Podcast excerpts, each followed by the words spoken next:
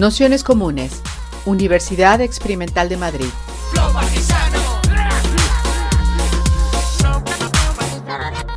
Toda la información en nuestro canal de Telegram Nociones Comunes o en nuestra web traficantes.net barra formación. Bienvenidos, bienvenidas, bienvenidos al curso La Utopía Radical 2 que sabéis que estamos intentando, bueno, pues hacer algunas aproximaciones de, cómo movernos en un momento en el que los horizontes, los términos que se ponen en el horizonte, colapso, guerra, crisis climática, eh, de crisis de, todo tipo, eh, bueno, pues eh, parece que, nos sitúan ante, ante, un abismo y bueno, pues también abrir en ese sentido horizontes de otro tipo y pensar cómo se, pueden, se pueden, desarrollar estos, estos distintos horizontes.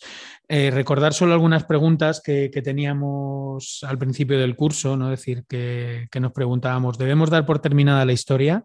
Se puede entender la catástrofe como único horizonte posible. Cancelamos toda posibilidad política insurgente o cualquier proyecto revolucionario.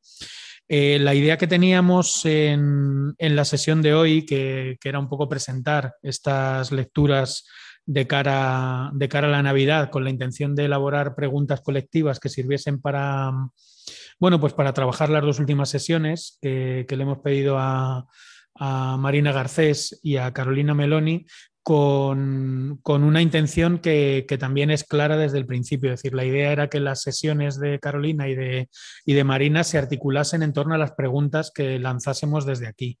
Eh, creemos que, o pensábamos que ya con las eh, tres primeras sesiones eh, teníamos bastante como para empezar a, pensar, empezar a, elaborar, y la intención que teníamos hoy era lanzar pues como algunas preguntas y sobre todo proponeros algunos, algunos textos que se pudiesen, que pudieseis leer a lo largo de, las Navidades con la intención, bueno, pues de completar en un documento que, os pasaremos, todo esto mismo que os estoy contando, os lo mandaremos por escrito junto al, acceso al, documento, que estará ordenado en preguntas y en, y en reflexiones. Esto es, la idea no es solo que, podamos lanzar preguntas, sino que podamos hacer eh, alguna reflexión más corta, más larga, que, pueda servir para orientar las, las, dos siguientes sesiones en torno a, las, los títulos que, les hemos eh, propuesto. Y la, y la, idea es que, bueno, os mandaremos unas lecturas que sabiendo que como estamos de tiempo, hemos las hemos ajustado a tres, cuatro horas de trabajo, es decir, que es un audio que dura una hora y pico, que es la charla que dio el año pasado en este mismo curso Marina Garcés, y luego tres textos que, recorren pues tres de las cuestiones que hemos ido, que hemos ido trabajando. El primero de ellos es el de, son pocas páginas, tres páginas, diez sugerencias para una incesante descolonización del inconsciente, que es la propuesta final del libro de, del libro de Sueli Rolnik.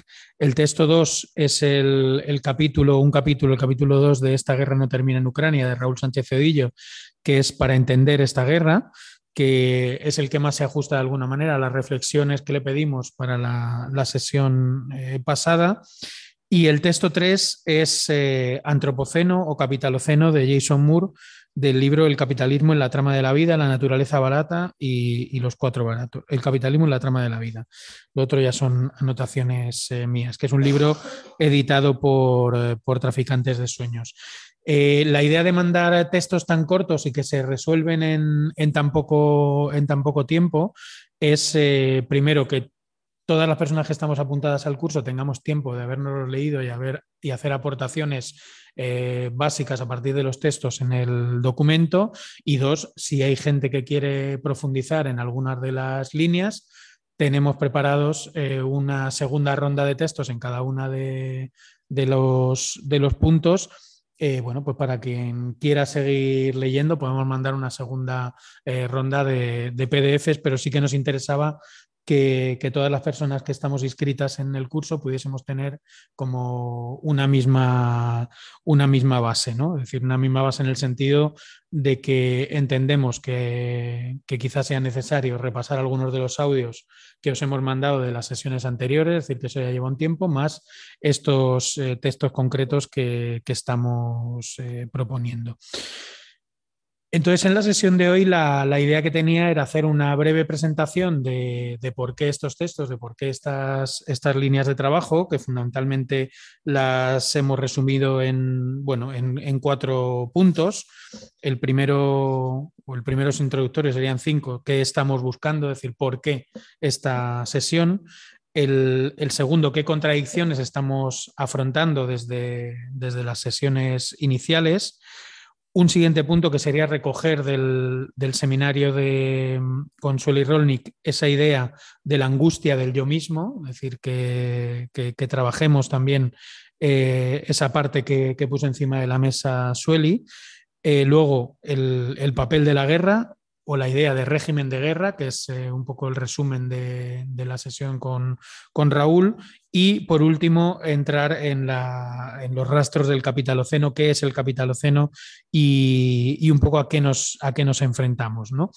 Em, la, idea, la idea principal que, buscamos y que yo creo que, a día de hoy es eh, como, como central es sustituir todos aquellos fenómenos eh, políticos, económicos, medioambientales, eh, de, producción de subjetividad que nos llevan ante un abismo, es decir, que se nos aparecen prácticamente como fenómenos eh, meteorológicos que nos paralizan, un ejemplo ahora es la inflación, aparece por todos la inflación, parece que cae del cielo, parece que no tiene causas, parece que no hay política detrás de eso, sino que simplemente pues como cosas que suceden y que nos apartan del mundo, eh, eh, cancelan cualquier eh, posibilidad de discusión, de elaboración o de debate político y precisamente la idea es esa, sustituir esos espacios de cancelación, de fin, de abismo por la continuación de la política. ¿no? El caso más extremo, como señalaba Raúl en su en su charla, recuperando eh, esta, esta, idea de,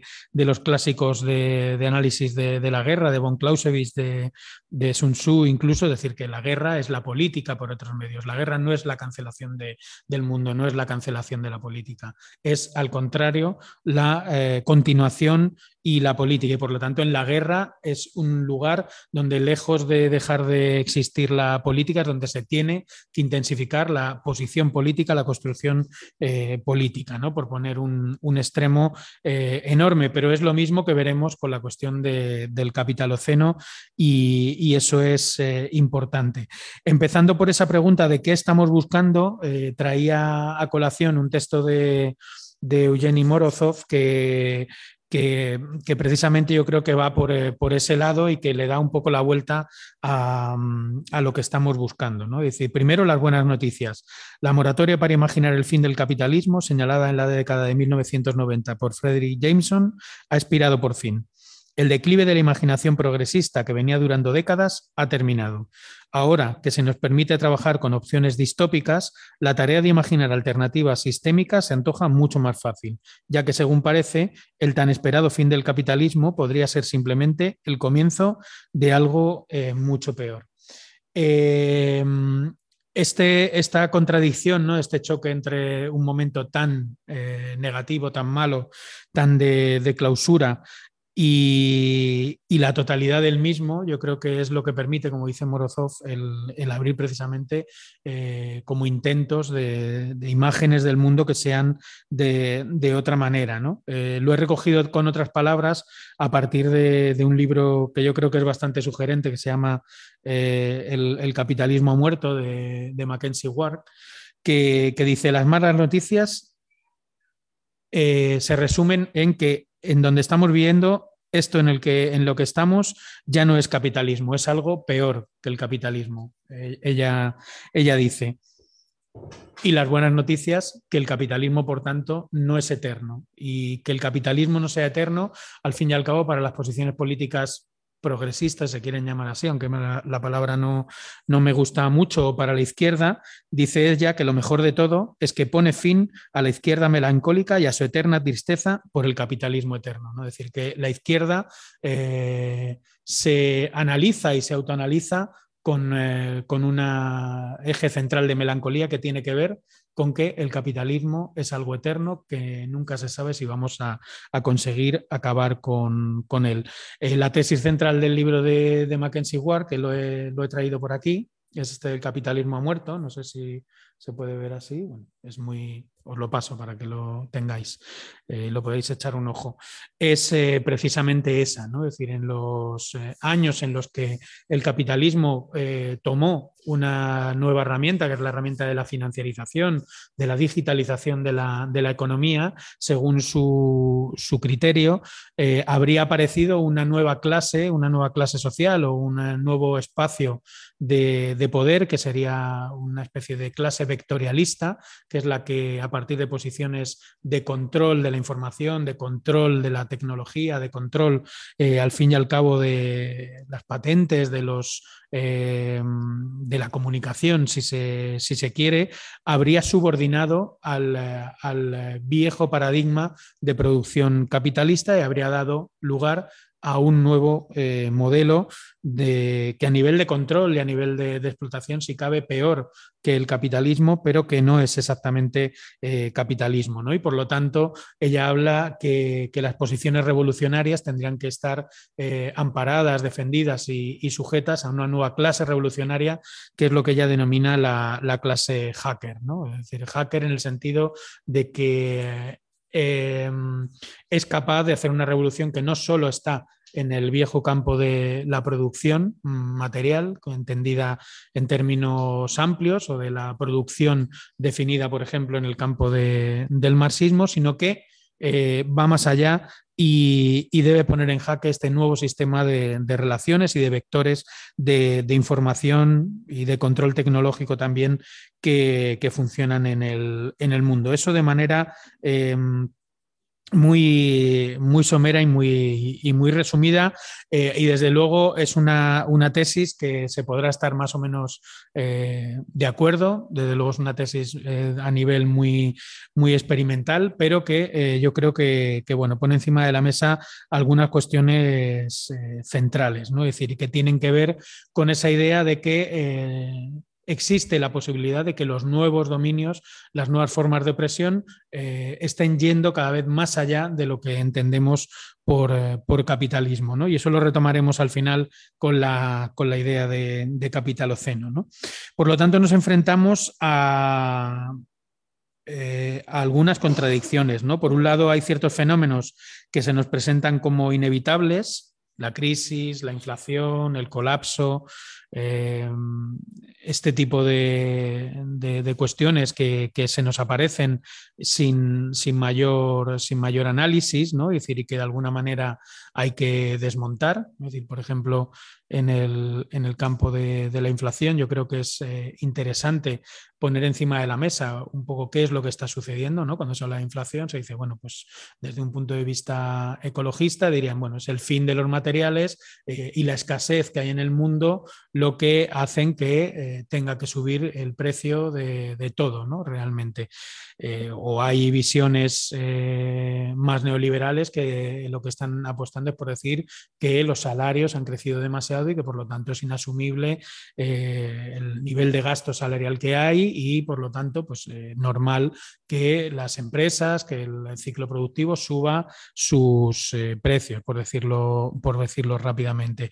Pero a la vez, por ejemplo, en la semana pasada estaba por aquí el economista eh, Michael Roberts y, hacía una, hacía un, señalamiento concreto. ¿no? Él decía, eh, si realmente la inflación tuviese que ver con un aumento de los costes, por ejemplo, de la, de la producción, no estaría pasando lo que está pasando, que es que a nivel financiero están eh, aumentando los beneficios y a nivel empresarial también.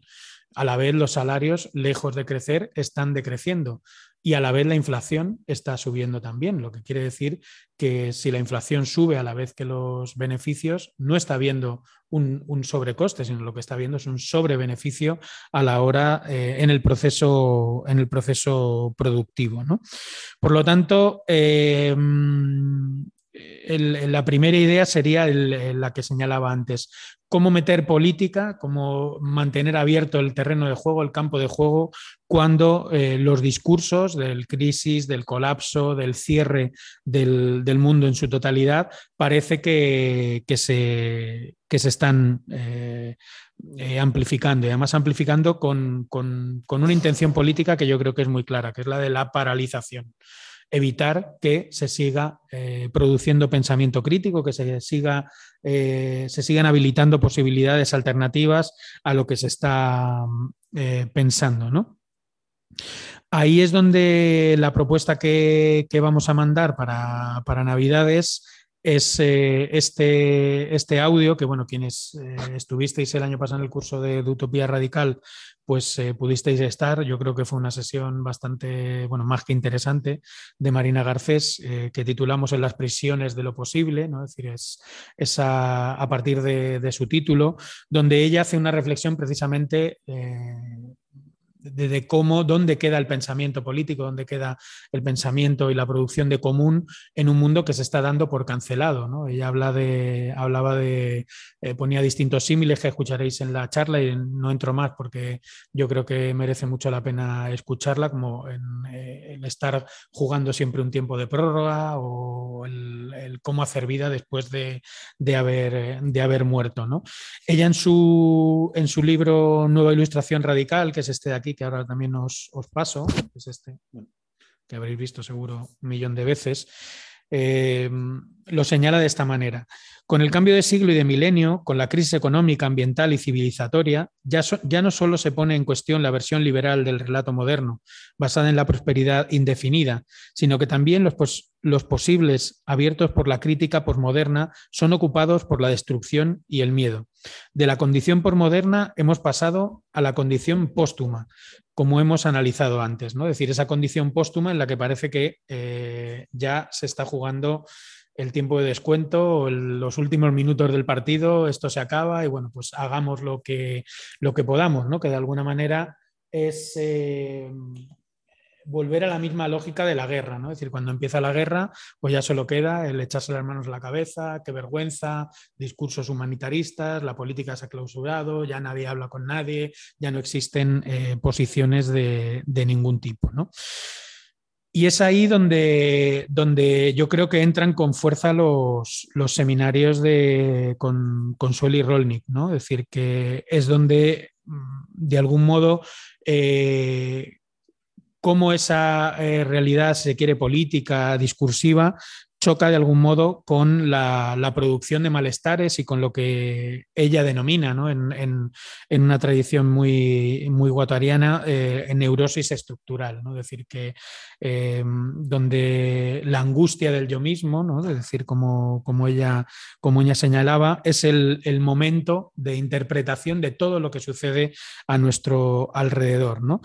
Y esa interpretación, eh, he sacado dos entrecomillados de lo que ella dijo, dice, eh, como si yo fuera el culpable de mi propio malestar o, los, o ese malestar lo proyectase sobre el otro, ¿no? es decir, siempre en una relación horizontal, nunca desde un análisis eh, de carácter más político-estructural, en lo que en, términos de Deleuze y Guattari sería esa eh, ese, anudamiento entre lo molar y lo molecular, es decir, entre esa realidad del yo mismo que, solo se puede entender en el, sujeto fuera, como dice en el libro y como lo llama ahora el, transotro, y, de algún modo, bueno, pues eh, pensar con, con Sueli como eh, partiendo desde, ese, desde esa posición, que es una esa posición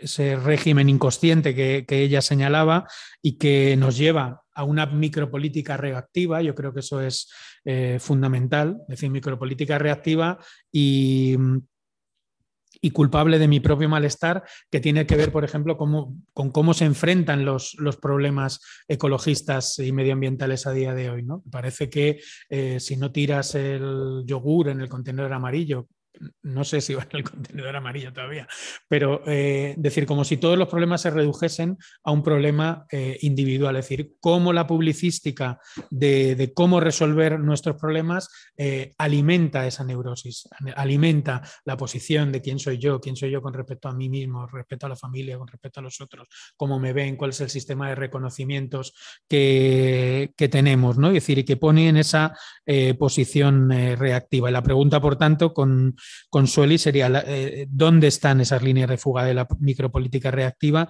y cómo se activa la, potencia, ¿no? La potencia entendida eh, como, ese eh, transotro, ¿no? Es decir, ese encuentro con, lo común, ¿no? Es decir, si, queréis cuando os habéis leído esto, por ejemplo, de, Marina había preparado, aparte de la charla, el, mismo texto que pusimos el año pasado en el curso de Un Mundo Común, que yo creo que es bastante eh, significativo por si alguien lo, quiere también.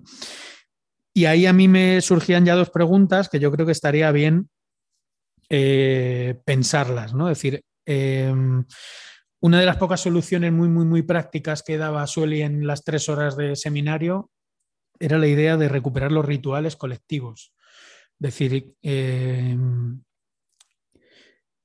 la pregunta que, yo me hacía en ese, escuchando la charla otra vez y, preparando los vídeos y de tal, decir, ¿qué rituales o modos de subjetivación podemos poner en marcha? ¿Cuáles son esos rituales? ¿Son simples manifestaciones en la calle? ¿Son concentraciones? ¿Son qué son esos rituales eh, colectivos y por lo tanto qué significa reconectar o activar la potencia a través de esos rituales eh, colectivos. ¿no? En esa eh, superación de la angustia del, yo mismo, pues a mí se me ocurrían esas dos preguntas. ¿no? Estas preguntas las ponía porque es la idea que, que a mí se me ocurre para la sesión de hoy, ¿no? Es decir, cuando esté el documento en blanco y pensemos reflexiones y preguntas que luego ya dividiremos entre Marina y entre Marina Garcés y Carolina Meloni, pues eh, podemos eh, ir pensándolo, ¿no? Incluso quien, eh, quien ponga preguntas o reflexiones puede poner, pues me gustaría esto, a ver si se lo podemos plantear a Marina o se lo podemos plantear en la sesión de, Carolina, ¿no?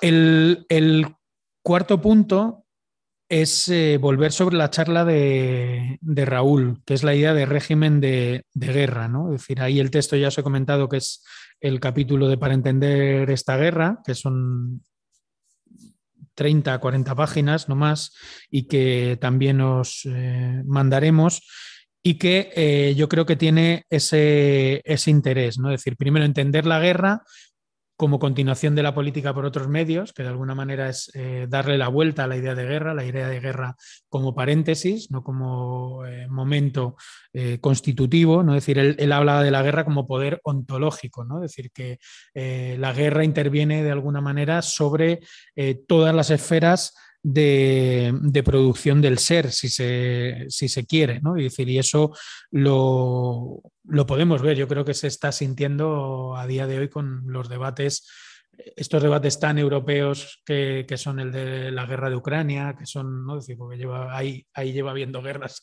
en el mundo siempre y de repente, yo, no, una guerra en el corazón de Europa, ¿no?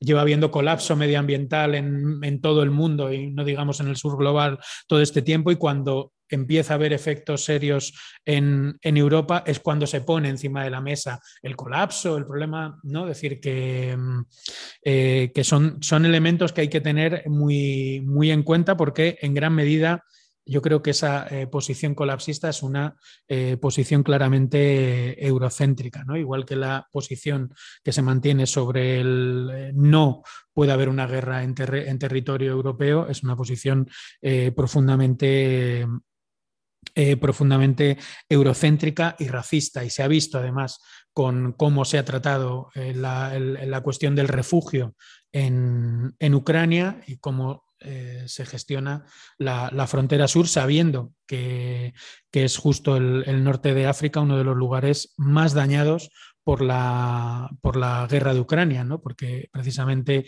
eh, el Magreb eh, y sobre todo Egipto son los países más dependientes de, la importación de, cereal sabiendo que la dieta eh, básica del cereal es, es, fundamental en estos, en estos países. ¿no? De eso nadie, nadie comenta, parece que nadie comenta nada, ¿no? Eh, y por lo tanto, en la guerra hay mucha política. Y si hay mucha política, hay que hacer política en la guerra y hay que saber qué posición tomar en ese sentido. Yo creo que en ese, en ese ámbito, eh, la charla de Raúl, yo creo que, que, daba muchas claves y el texto, el texto también, ¿no? Y precisamente.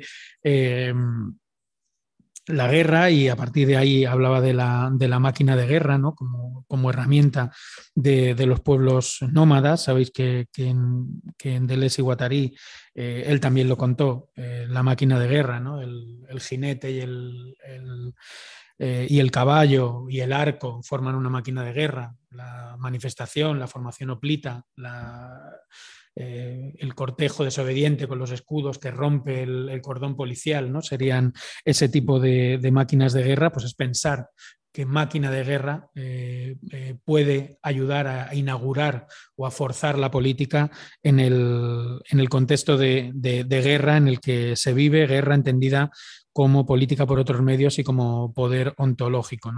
yo creo que, necesitamos esa máquina de guerra en la medida en que nos estamos viendo expuestos, yo creo que todas, todos, eh, todes, a, un momento en el que es difícil eh, discutir eh, eh, en profundidad en un momento en el que se te interpela, ¿no? Es decir, de, repente la guerra y la política de la guerra eh, te obligan, te fuerzan en cualquier debate, en cualquier conversación, eh, cómo no estás con la OTAN, cómo no estás con Joe Biden, cómo no, no, es decir, ese tipo de, realidades y el dar una contraexplicación, pues muchas veces cuesta en el sentido de que existe esa, lógica de, de poder ontológico y ese consenso, que es un consenso que, como bien sabemos en, democracia, el consenso funciona como forma de, censura. Es decir, existe un consenso que, te expulsa del campo de lo, del discurso posible en, un momento determinado. Por lo tanto, las lógicas de guerra es el lugar donde pensar también el territorio de la, emancipación y, como decía Raúl, de la repropiación de la máquina de, guerra. Y todo esto, yo creo que ya con esto es el, quinto punto. Me había propuesto no hablar más de 30, 40 minutos, a ver si lo consigo. Es, eh, es el contexto, aparte del de guerra, de, capitaloceno. ¿no?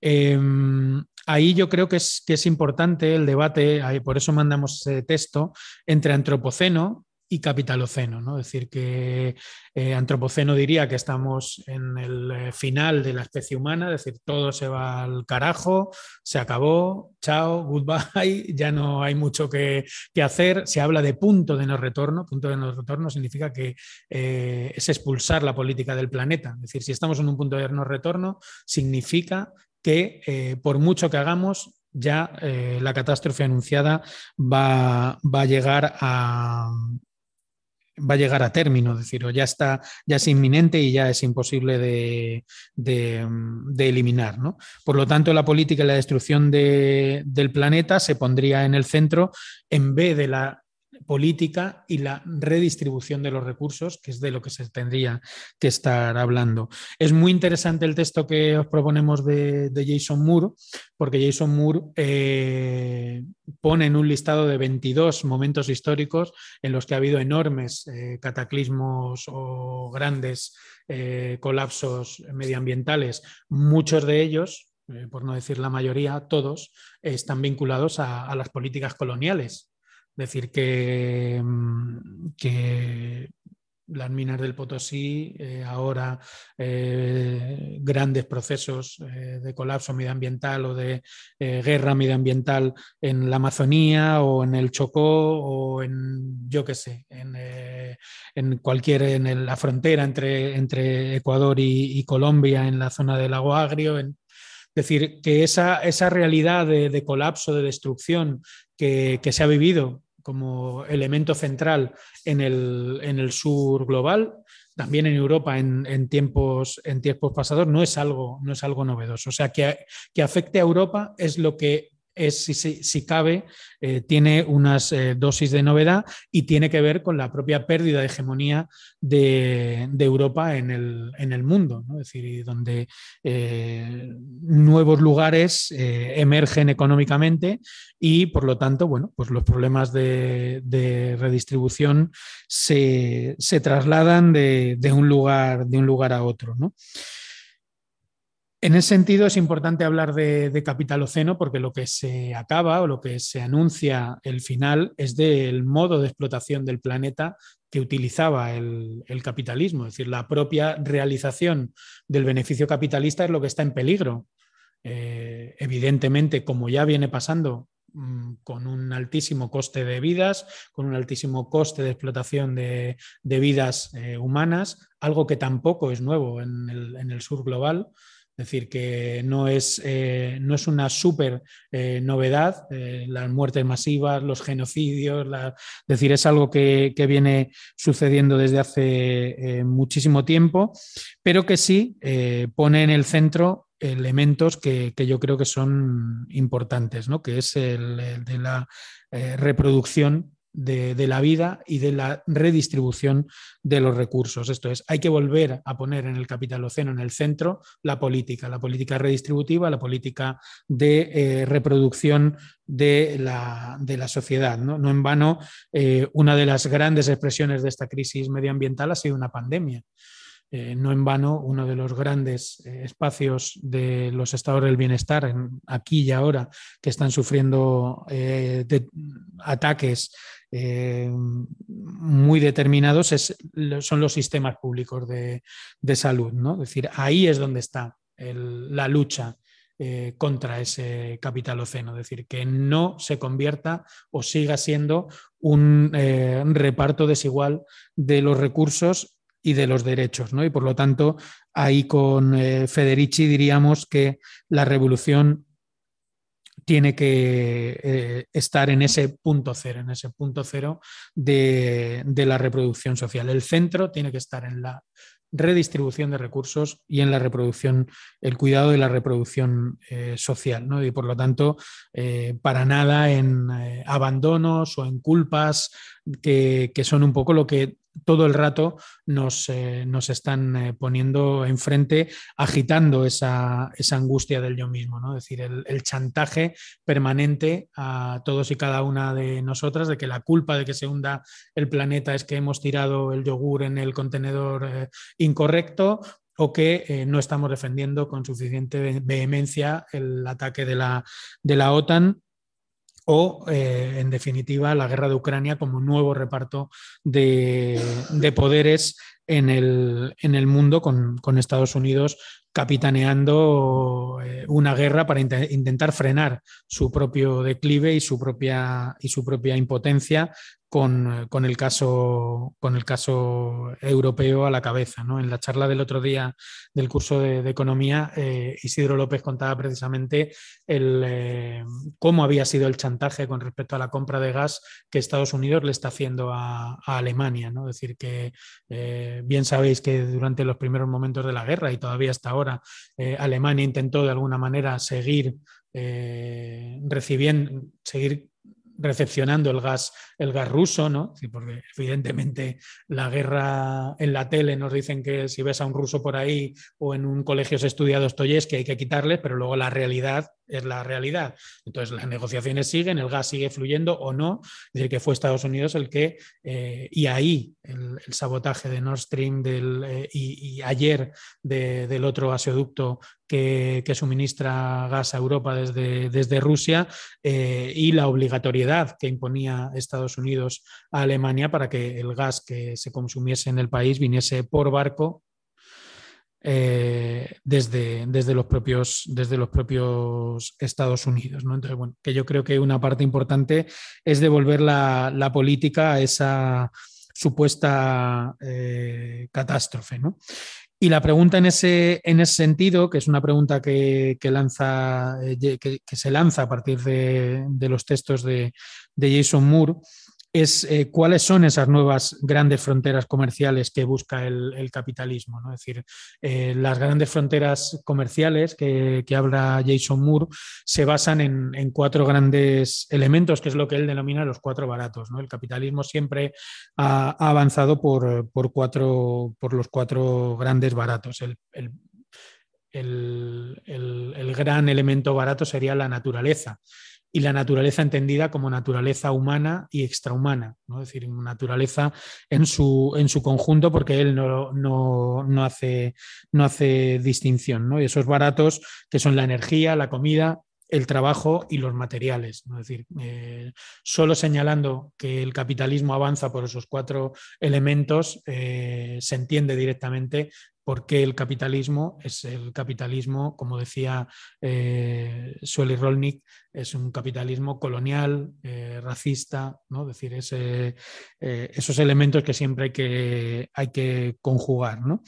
Entonces, bueno, pues yo creo que con esto lo voy a, dejar y, y, bueno, lo que he intentado es eso, sacar como, como cuatro ejes que yo creo que han estado presentes en, las tres primeras sesiones y, ponerlo como ejemplo de, o sea, no, me refiero a que todo el mundo tengamos que estas navidades sacar cuatro ejes, 50 preguntas, es decir, que simplemente es como ejemplos de, bueno, de cosas que, que a mí me sugieren las, las sesiones que hemos tenido y ponerlas como ejemplo de por dónde podemos ir a la hora de, trabajar en estas navidades, bueno, ir leyendo los textos y, sobre todo eso, que quien quiera a partir de leer un texto alguno más, pues se puede ir mandando más PDFs. Los que son de libros de traficantes, ya sabéis que los PDFs enteros están en, la web, con lo cual no hace falta ni pedirlos. O sea, si, el capítulo os ha gustado, pues tenéis el libro para leer el anterior, el posterior y, demás.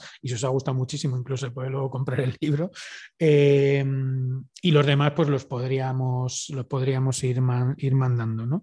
Eh, entonces, bueno, pues para mí esas cuatro elementos, ¿no? las contradicciones que, ofrece un relato de un mundo que, está ya terminado en, punto de no, en un punto de no retorno, el seguir explorando esa idea de la neurosis estructural y la angustia del, del yo mismo, que a mí me parece muy sugerente sobre todo esa idea de si yo fuera el culpable de mi propio malestar, es decir, me parece eh, un punto de, enorme potencia para interpretar mucha de la gran parte de la publicística que, se nos lanza a la hora de posicionarnos o no eh, políticamente con respecto a, multitud de temas el régimen de guerra como, poder ontológico y el último, pues estos rastros del capitaloceno.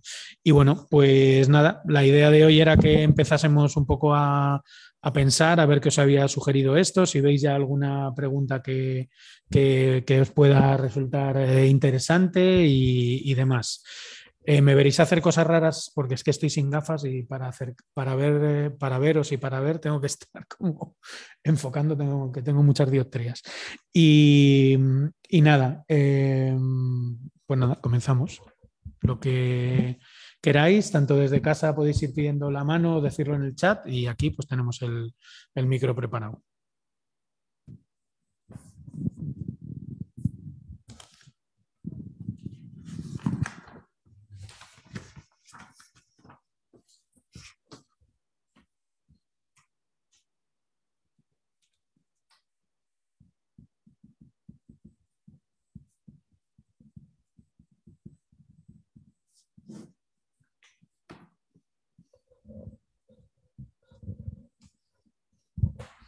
No sé si ha quedado todo clarísimo, si no ha quedado nada clarísimo, si, está, había gente que había escrito diciendo que justo hoy es mal día porque está todas las cenas de exalumnos, de, de trabajo, de...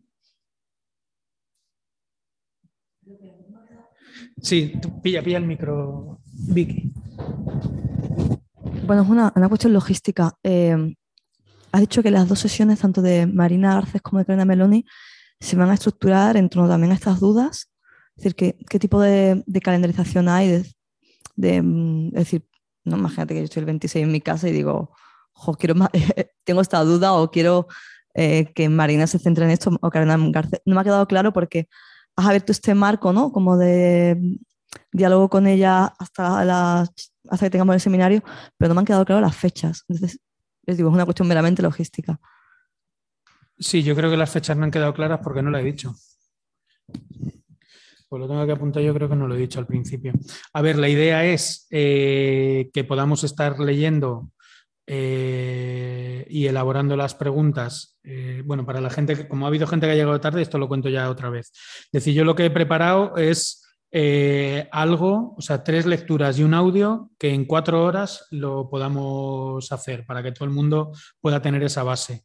Eso no quiere decir que si nos lo acabamos y queremos eh, contrastar o más textos, lo que sea, se pueden ir pidiendo. Y mi idea era que el documento se cierre el martes 10 de enero para yo poder hacer eh, una división, o sea, si me, podéis, si me ponéis para quién es eh, pues yo lo divido como me digáis vosotras. Y si no me ponéis, pues yo lo divido pues según me parezca que puede casar más en la de Marina o en la de Carolina. Eh, luego, las fechas exactas de las sesiones, eh, Marina es que le, han puesto no sé qué de las mil cosas que, tiene siempre y vamos a, vamos a hacer una pequeña modificación, pero las dos fechas van a ser bien entrado enero, o sea, no va a ser la, en ningún caso va a ser la primera semana después de, vacaciones, con lo cual eh, entre hoy y el martes que viene lo vamos a cerrar y mandaremos las fechas, las fechas definitivas. ¿no?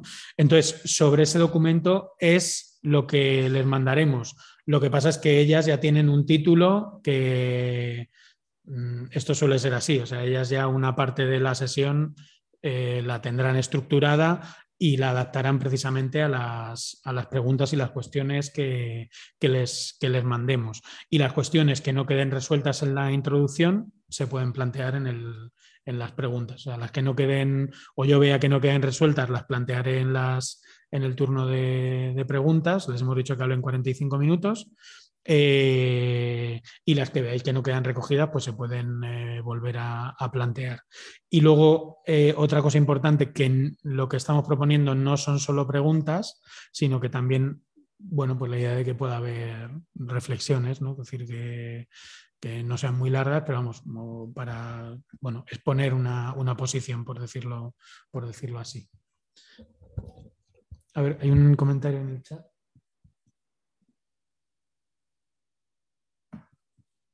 Sí, yo mañana junto al audio de hoy eh, voy a mandar este mismo texto que, he seguido. Eh, lo pondré en puntos simplemente y con alguna pregunta y en los enlaces a los materiales. O sea que mañana por la mañana ya lo tenéis. ¿Qué preguntaba, qué preguntaba Catarina?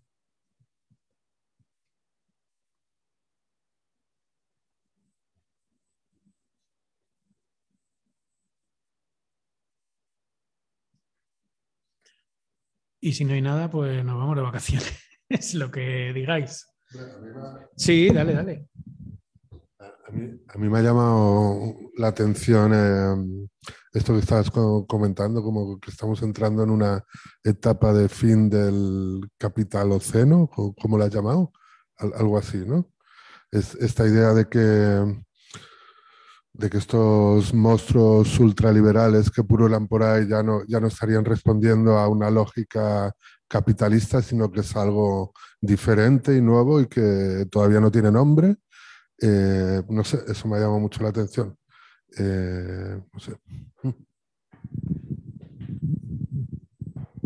yo, yo estoy igual, o sea, lo que hago es transmitir eh, lo que a mí me parece que es, que es sugerente, sugerente en la medida en que, que bueno, que nos saca de esa melancolía, ¿no? Porque dice Mackenzie Ward, que es de donde, bueno, más autores están hablando de que esto en lo que estamos ya no es exactamente capitalismo, que es otra cosa peor, no, no que vayamos a, mejor, pero sí dice Mackenzie Ward que, es, eh, que, saca de la melancolía del, pensar que el capitalismo era eterno, ¿no? que era capitalismo o revolución. ¿no? Es decir, pues puede haber otras cosas y además lo que quiere decir que puede haber otras cosas que no es capitalismo es que la política sigue viva independientemente de eso es, a lo que ella es lo que ella está buscando. Es decir si demostramos que el capitalismo que es lo que uno de los puntos que, está demostrando o que ella quiere eh, buscar Eh, sabéis que Mackenzie Ward viene de todo el ámbito hacker, del ámbito situacionista, del ámbito transqueer. Es, eh, bueno, yo creo que es una,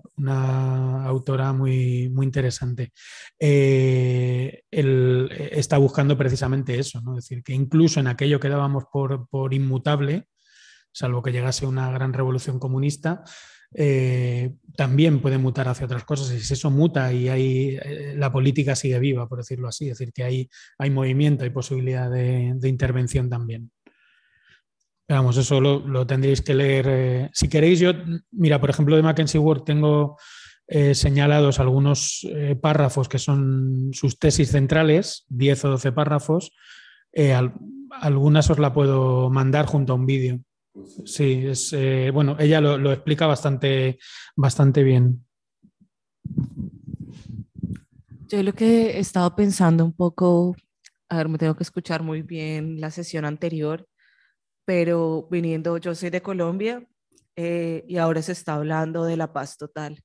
Entonces, claro, para mí es importantísimo la paz como un elemento de transformación fundamental, porque sin la paz, pues nada, todo el mundo está en lógica de guerra, ¿no? Entonces, claro, me cuesta muchísimo, yo entiendo en teoría, ¿no?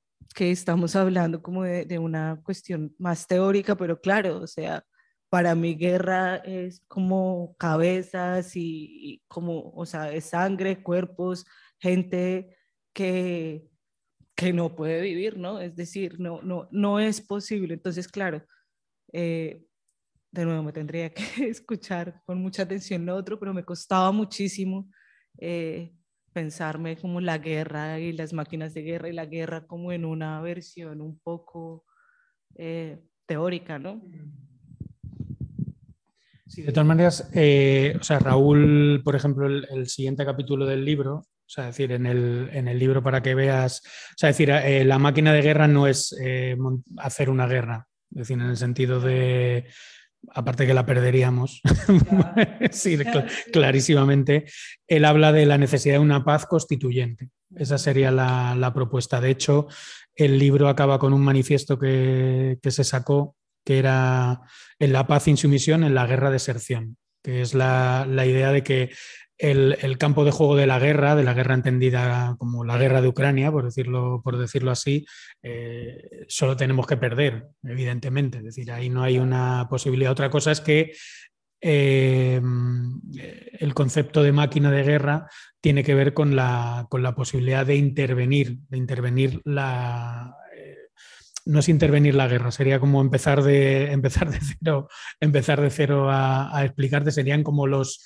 los, dispositivos, las máquinas que reconvierten pues, los flujos, lo, entendido desde ese, punto, desde ese punto teórico, es decir, la que reconvierte de alguna manera esas eh, angustias, esas relaciones eh, neuróticas, esas lógicas eh, de guerra que te llegan a una micropolítica reactiva, llevarlas hacia otro lugar, que es eh, una recomposición en lo que serían líneas de fuga, que sería la reconexión con esa potencia del deseo de con otros, en otros, en los transotros, construir de alguna manera una, política común, por, eh, resumirlo, resumirlo muchísimo.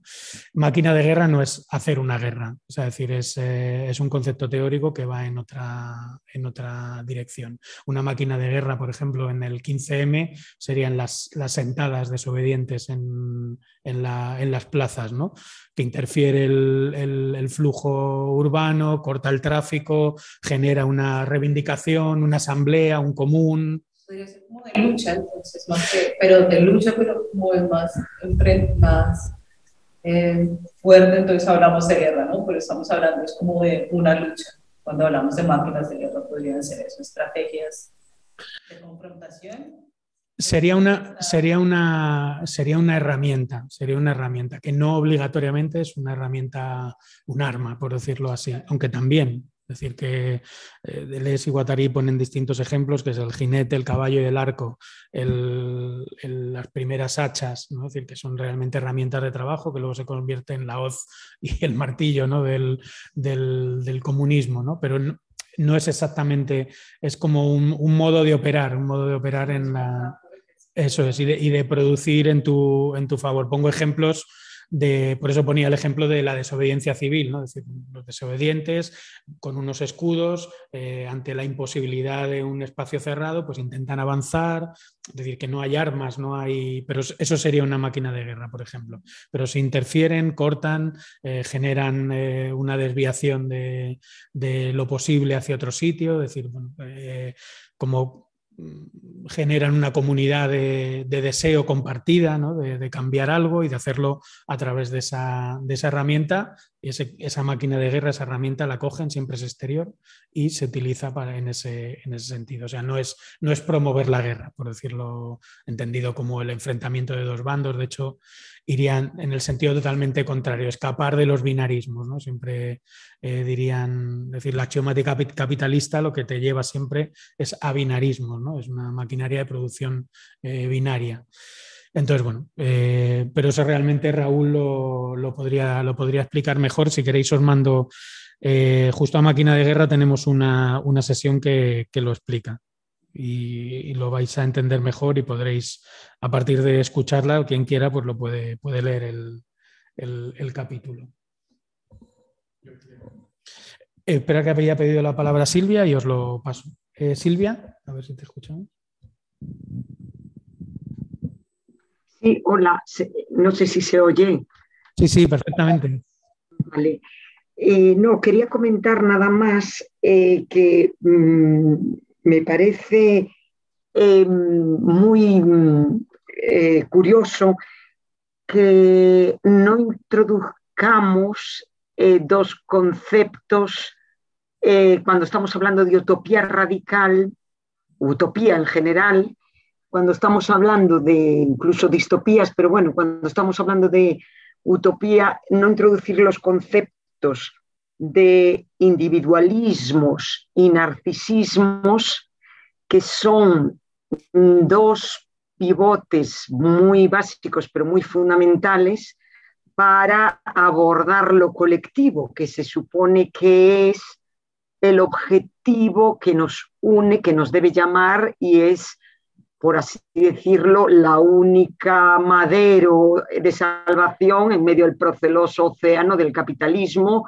y, la alienación que conlleva el capitalismo. Entonces, todos los demás, como siempre, los conceptos simples o básicos son mucho más difíciles de aprender con H y de mm, solucionar que un concepto complicado, donde parece como que mm, eh, nos liamos con teoría, teoría, teoría y al final, pues bueno, quedamos satisfechos de hablar de tantas teorías, pero hablar del fomento y de la, de la gran campo de terreno que se ha comido estos dos conceptos tan nefandos que son el, el individualismo y el narcisismo, que es algo muy dañino, sin ser patológico, ¿eh? un narcisismo sencillo, sin ser patológico, eh, que bueno, viene a ser algo parecido, entonces, parece que por mucho que hablemos de lo colectivo, nos estamos olvidando de la primera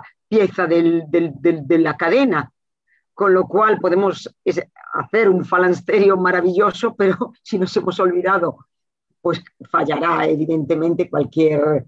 Eh, y otro concepto, eh, porque vaya, yo creo que hay que olvidarse del yo y dejar de ser tan... Eh, tan autorreferenciales para de eso se aprovecha mucho eh, el capitalismo y se aprovecha mucho el discurso, pero al final lo que mengua es la acción y lo que mengua es eh, la lucha contra el capitalismo, en la medida en que es un, como una especie de, oximorón, ¿no? Eh, y bueno, ya no digo más, solo estos conceptos de individualismo y narcisismo que yo creo que están en la base para después hablar de cualquier cosa de lo común. Hay que eliminar esto para tratar de, avanzar en lo otro y para repensar todo lo demás, el ocio, el trabajo, el hedonismo, qué es lo que, eh, que son los instrumentos. Pero creo que primero hay que ir a las bases. Bueno, gracias. Gracias a ti. Eh, bueno, aquí había otra. Gracias. Justo eh, creo que también un, concepto que transversaliza mucho lo que hasta ahora se ha discutido acá eh, tiene que ver con el deseo, ¿no? Y, algo que, siempre me ha llamado mucho la atención de, de, de Les que nunca dejan de advertir y que Soli Rolnik también lo, retoma, es que el deseo puede desear su propia represión, ¿no? O como Soli Rolnik lo, dijo, el deseo también puede ser reactivo. En ese sentido es interesante porque pensar en un, eh, em, eh, en un mundo post-capitalista o, eh, después del capitaloceno, ¿no? implicaría justo ajustar estas máquinas de guerra, precisamente de agenciamientos deseantes, precisamente en el combate o, en la lucha por lo que ese deseo del capitalismo que, se puede desear el propio capitalismo y se puede defender al capitalismo, o sea, quien desea el capitalismo y defiende al capitalismo, no solo como el mejor de los mundos posibles, sino como el único mundo posible, por más catastrófico que pueda ser, ¿no? Como el, como el único mundo posible, ¿no? Nos han robado la imaginación, dice Nijek, ¿no? Que, de alguna manera es uno de los grandes triunfos del, capitalismo, nos han robado el futuro, ¿no? Eh, eh, y, pero al mismo tiempo y eso es lo que quiero plantear finalmente, es una pregunta quizá demasiado abierta, porque siempre me he preguntado cómo, cómo, cómo en lo concreto, cómo trabajamos el deseo, ¿no? ¿Cómo, ¿Cómo trabajamos con esas máquinas de guerra, esas máquinas deseantes, ¿no? Sí puede ser una acampada, también pensaba puede ser un huerto comunitario, ¿no? Puede ser, ¿no?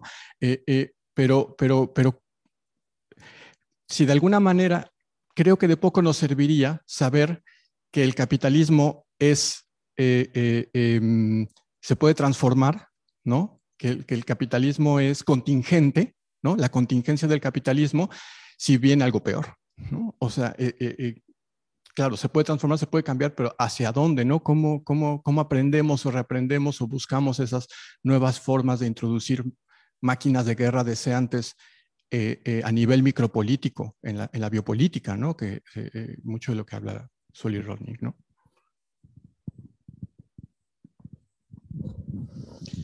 Eh, eh. Gracias. Hola a todos, a todas, a todos. Eh, pues me, me, resuenan muchas cosas mucho. empezaría como esta, esta línea que trazaste. Yo no he leído, no, no he tenido oportunidad de leer la nueva ilustración radical de Marina Garcés. Eh, pero me, me, interesa mucho esto del el pasaje de la condición postmoderna a la, condición póstuma. Para, y, y, como esta, esta condición póstuma como anclada en una lógica de guerra, una condición póstuma que sería tendencialmente reactiva o que produciría tendencialmente eh, sí mismos reactivos. Eh, para abrir la cuestión del duelo, creo que, que atraviesa esto de manera pues eh, muy contundente, ¿no? Transversal. Creo que el libro también de Mackenzie, ¿no? O sea, la idea de, de alguna manera, sepultar el capitalismo, aunque ese, ese sepultamiento implique la inauguración de algo, de un monstruo más, más terrible, pero el hecho de que, de que está muerto, de que ya murió o de que está muriendo, creo que es fundamental. Y creo que además esta cuestión de, la situación póstuma, el estado póstumo, el duelo, conecta además de manera fuerte con lo que dijo Silvia en relación a individualismo y narcisismo. Y también, obviamente, tú lo dijiste, lo conectaste inmediatamente con Sueli en el sentido de, digamos, identidades reactivas o, voy a decir, presencias deseantes, lo que acaba de decir el compañero en, relación al deseo también es, creo que muy importante, pero precisamente en tanto creo que quizá por ahí, por, por eh, digamos, eh, las ritualidades que en psicoanálisis además es muy claro que, se está trabajando de alguna manera sobre eso, pero en general el trabajo de duelo, de duelo eh, en sentido de, esta civilización y de este, de este modo de producción y, todo lo que implica eh, que ya murió, que está muriendo, que está en una situación espectral, pero también como, como el proceso, el pasaje necesario para salir de, esta situación narcisista, individualista, adolescente, eh, de separación, de separación con uno mismo, con esa alteridad en uno mismo, de separación con los demás, de separación con la naturaleza, de separación con lo sagrado, con lo invisible, con el misterio, en general, ¿no? Con la alteridad. Eh, separación que constituye además uno de los engranes más radicales eh, del capitalismo, que yo no sé si, si ya mataría, porque no sé si, si este nuevo monstruo de verdad tiene otra lógica. O sea, eh, cuál, cuál es, si su axiomática, si su fantasmática, de verdad son otras o simplemente son una exacerbación de las mismas que toma cualitativamente otros, otros aspectos, no lo sé. Esa es una pregunta que, que, me queda ahí, ¿no? Y que creo que no necesariamente implica eh, contradecir el hecho de que, de que ya murió, ¿no? Y que nos permite de todas maneras desembarazarnos si hacemos ese proceso de duelo, también de duelo de ideas de revolución y de ideas de transformación que, ya no pueden sostenerse vivas o que ya, que ya no están vivas, más radicalmente, eh, y desembarazarnos de esa melancolía para, para seguir creando, pero de nuevo, el duelo, eh, la pérdida, el trabajo en ese sentido y,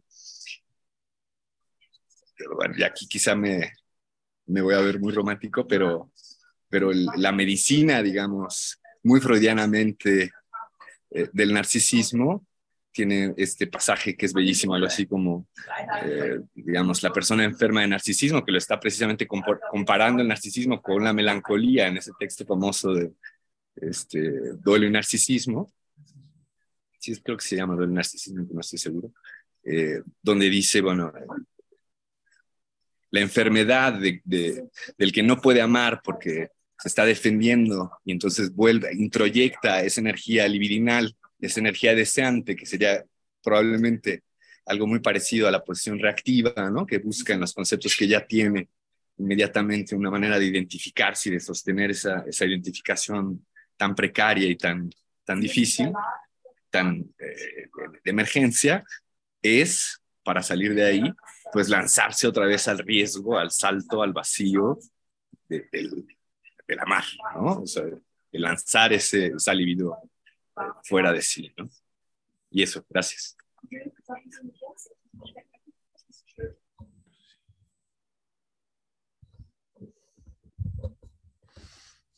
Fuera de sí, fuera del mundo que ya, que ya murió también. de ese mundo que ya fue. Muchas gracias. Bueno, pues eh, tampoco eh, de, lo último que comentabas, Vicens, yo estoy bastante de acuerdo. O sea, tampoco creo que eh, sea fácil decretar la defunción del capitalismo. Es verdad que el capitalismo cada vez es más raro, ¿no? Donde uno de sus grandes timoneles es el Partido Comunista Chino, ¿no? Es decir, se nos dice algo que vivimos en un mundo un poco raro, eh, que un Partido Comunista sea uno de los grandes actores de este proceso capitalista. Eh, también es cierto que hay elementos que, habíamos dado por definitivos, como es la globalización capitalista, ¿no? es decir, el, el, mundo dominado de alguna manera por esas lógicas, eh, precisamente con la guerra de Ucrania, se, tambalea bastante, ¿no? Parece que volvemos a una eh, nueva especie de, guerra fría con, con la guerra muy presente dentro de esa, de esa lógica, pero desde luego todo eh, sigue apuntando, aunque haya eh, cambios eh, muy sustanciales, a que muchas de las lógicas de eso que llamábamos capitalistas sigue, capitalismo siguen, siguen bien, bien, bien presentes. Otra cosa es cómo, cómo pensar un mundo en, su condición póstuma, ¿no? que es lo que yo creo que podemos hablar con, con, Marina y el papel que tiene ahí el, ahí el duelo, ¿no? Es decir, que, que es eh, interesante también remitirse a aquellos lugares donde incluso en los mm, peores momentos de asesinatos, desaparecidos, la política ha seguido eh, existiendo y de alguna manera el, deseo de, eh, de, revolución, de transformación, de organización, de desobediencia ha seguido presente, ¿no? Es decir, ahí hay, bueno, hay un montón de ejemplos de movimientos campesinos, de eh, bueno, pues, eh, que, están ahí, que están ahí presentes. ¿no? Y, me remito también a que es un, problema, el problema del duelo es un problema también bastante, bastante europeo, ¿no? en el sentido de, cómo, de cómo afrontar esa, esa, pérdida y no entrar en un bucle, en un bucle melancólico. ¿no? Es decir, que, ahí hay mucho, de, que, mucho que explorar. Con respecto al individualismo y el narcisismo, yo creo que es algo que está muy, muy presente en, la, en, el, trabajo de, de Les Guattari y de, y Rolnik. Eh, ahí podemos mandar, vamos, yo puedo mandar referencias también por si queremos seguir profundizando de, de micropolíticas, en cartografías del deseo, eh, precisamente se hace todo un trabajo sobre la diferencia entre individualidad y, singularidad, ¿no? Y, cómo es el, en el caso de, de Sueli, cómo habla de, esa idea del chuleo, ¿no? Del chuleo que, que, se, que se produce y, bueno, pues cómo llevar también el deseo a esas eh, prácticas microfascistas, ¿no? decir, que es fundamental para entender la política de los años 30, en el, por, lo menos en el, en el, contexto, en el contexto europeo. ¿no? Y, bueno, pues yo creo que ahí hay, hay mucho que, ver. ¿no? Eh, todo lo que tiene que ver con el deseo y la agencia deseante, yo creo que estaría bien que lo, que lo planteásemos en la, en la sesión de, Carolina, ¿no? Es decir, que ella ya apuntó alguna de estas cuestiones eh, con respecto a la, pandemia, esa vinculación entre, entre deseo, sueño y, revolución. Y bueno, pues yo os animaría a que, a que estas cuestiones las, las pusieseis a partir de, mañana en el documento, ¿no? que yo creo que sí que pueden salir bastante, bastantes cosas, ¿no? es decir, cómo trabajamos en lo concreto el, deseo, ¿no? es decir, cómo, cómo se produce esa, esa micropolítica, ¿no? que no que no, es, que no está siempre en, lo evidente, ¿no? decir, sino que tiene que ver con, el, cómo producir o sea, un modo de producción común y de otro, otro régimen de, inconsciente que no nos lleve a esas eh, posiciones o esa micropolítica reactiva, sino que sea una, una micropolítica muy de, eh, en términos antiguos de Guattari, sería de, grupo sujeto, ¿no? decir, y no de grupo, no de grupo sometido.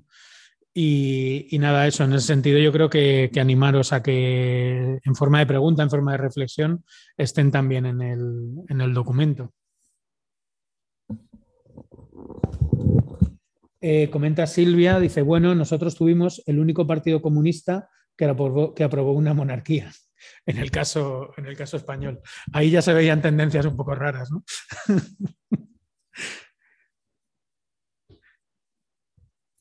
No sé alguna cuestión más.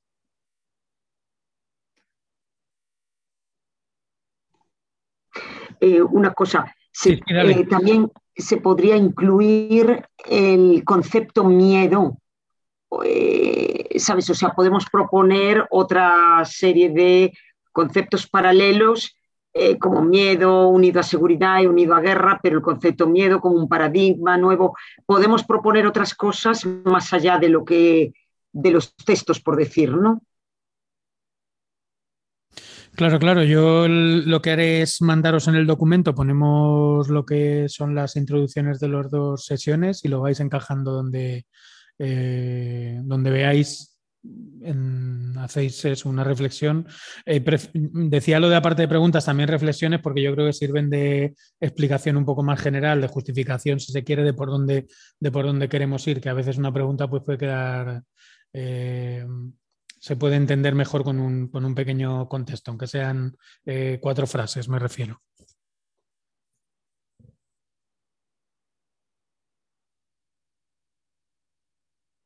No sé si hay alguna cosa más por aquí. Y si no, pues. Pues nada, si no hay nada más, lo cerramos y, nada, mañana os mandamos esta, con el audio os mandamos el, documento y nada, desearos felices fiestas y que paséis bien estas, estas vacaciones.